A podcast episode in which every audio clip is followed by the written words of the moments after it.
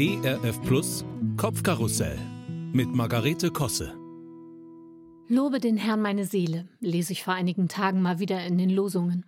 Ach ja, kenne ich doch. Psalm 103 aus meinem Lieblingsbuch.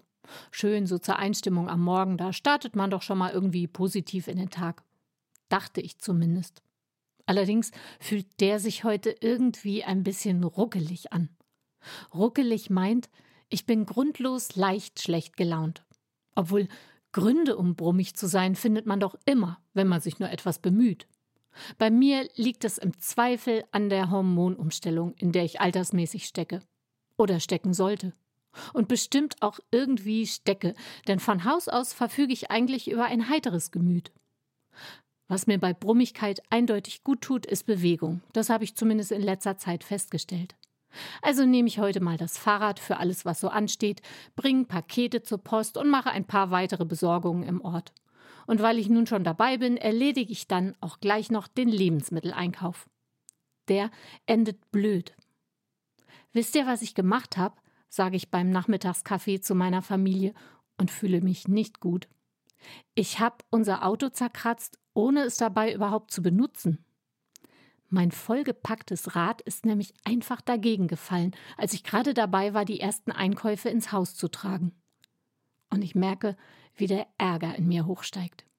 Ich dachte nämlich, ich wäre total umsichtig gewesen, hatte extra noch kontrolliert, ob es sicher steht, und dann trotzdem Brums.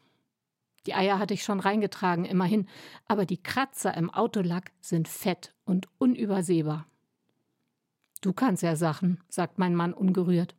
Jetzt ärger dich nicht deswegen, nutzt nichts. Außerdem ist unser Auto eh schon ein bisschen abgerockt und ein Gebrauchsgegenstand.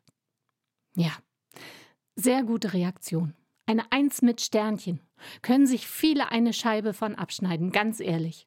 Es hat mich auch erleichtert, aber trotzdem möchte es sich in mir irgendwie weiter ärgern. So ganz ohne mein Zutun, quasi rein körperlich.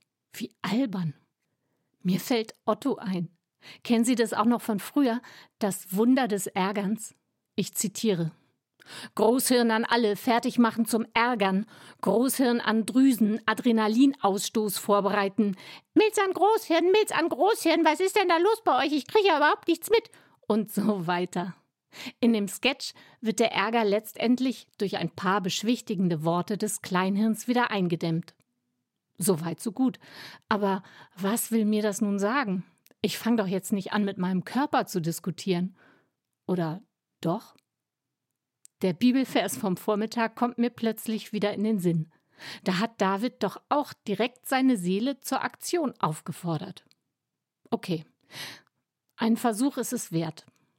Kleinhirn an Seele, lobe den Herrn. Kleinhirn an Großhirn, Vergiss nicht, was er dir Gutes getan hat. Und siehe da, das Hirn fängt an, sich zu erinnern und rekapituliert. Ja, es stimmt. Ich kann einfach so einkaufen gehen, so dass wir immer genug zu essen haben im Haus. Ich kann mich bewegen. Die Sonne scheint und hey, ich besitze ein Fahrrad und das fällt noch nicht mal ins Leere. Nein, es fällt gegen unser Auto, weil wir nämlich sogar auch noch ein Auto haben. Mann, geht's mir gut.